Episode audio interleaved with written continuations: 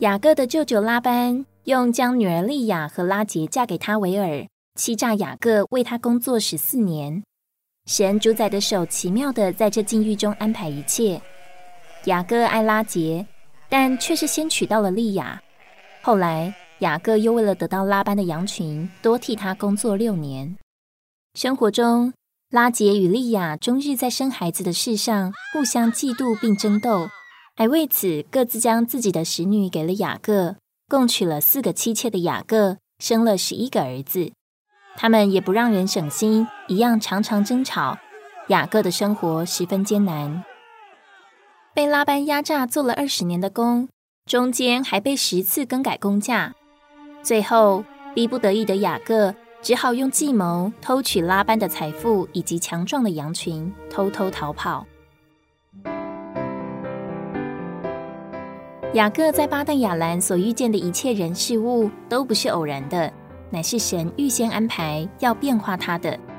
这段故事中有三个人物：压榨的拉班、诈骗的雅各和祝福的神。虽然拉班想尽办法压榨雅各，雅各也千方百计的要诈骗拉班，然而最后是神在背后主宰一切。我们就是那抓夺者。甚至想要施诡计的雅各，却蒙神拣选。无论我们喜欢不喜欢，他为我们安排环境，使我们受苦，目的是要变化我们，好叫我们被磨成神长子的形象。无论遭遇什么，我们必须相信，发生在我们身上的都是出于神，所以无需抱怨。我们既然是神所拣选的人，我们的定命就在神的手中。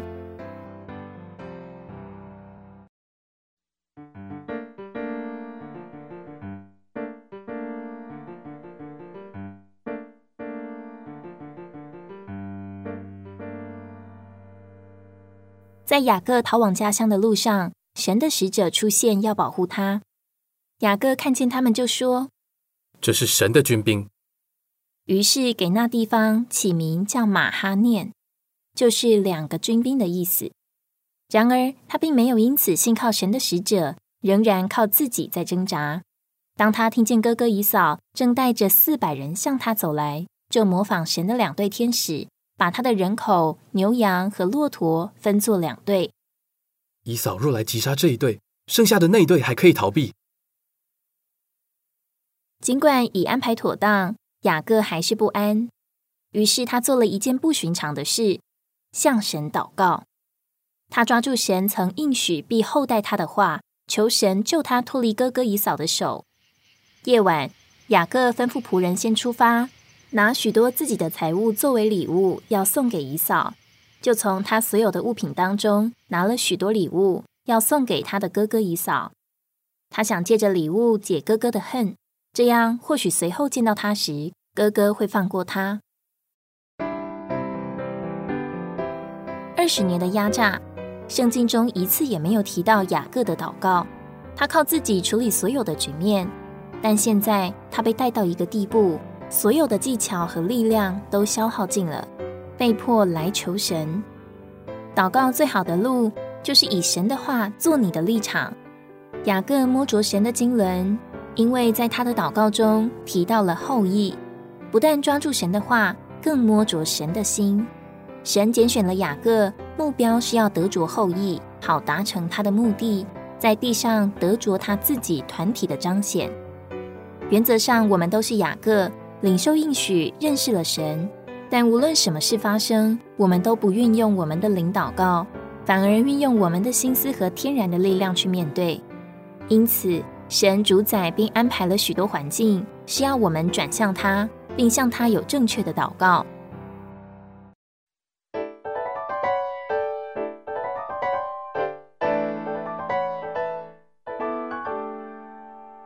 夜晚。雅各带着妻子、使女和十一个儿子过了雅伯渡口，让他们一个一个先过河，剩雅各一人还没过去。这时，有个人来和他摔跤，见自己赢不过雅各，就摸了他大腿的筋。大腿的筋是人身上肌肉最强的地方，雅各立刻就扭伤了。那时已经是黎明了，雅各突然领悟这人比他大，便对他说。你不给我祝福，我就不让你走。”那人却问了雅各的名字，然后说：“你的名不要再叫雅各，要叫以色列，因为你与神与人较力都得了胜。”说完后，这人便给雅各祝福。雅各称那地方为皮努以勒，意思是我面对面见了神，我的性命仍得保全。是耶和华神在人的形状里来和雅各摔跤。主的用意不是要征服雅各，乃是要铺露他天然的生命。主没有立刻给祝福，而是先问名字，是要雅各承认自己是一个抓夺者，将他改名为以色列。意思是神的王子，也是与神摔跤者。因着祝福，雅各就完全领悟那摔跤者就是神。当太阳在他上面升起，他的大腿就瘸了，说出他在暑天光照之下成了大腿瘸了的人。从此以后，虽然他在生活上没有改变，但在生命里发生了改变，因为他里面天然的力量被主摸过。我们也是这样。什么时候主的大光临到，我们就经历神的一摸。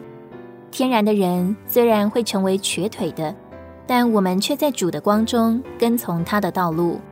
在没有遇见主前，我们岂不也是一个抓夺的人吗？我们抓夺许多我们想要的事物。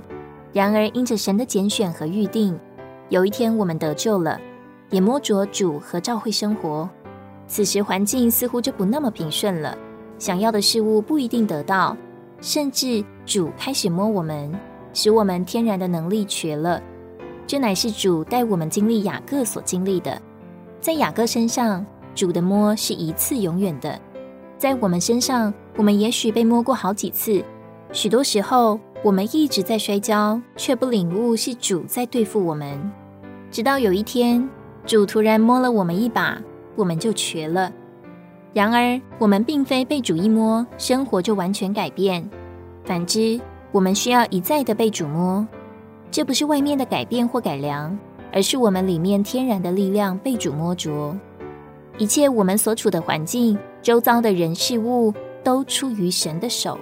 神知道，我们都像雅各一样，喜欢抓夺，喜欢按自己的口味行事，但他要把我们变化成为神的王子。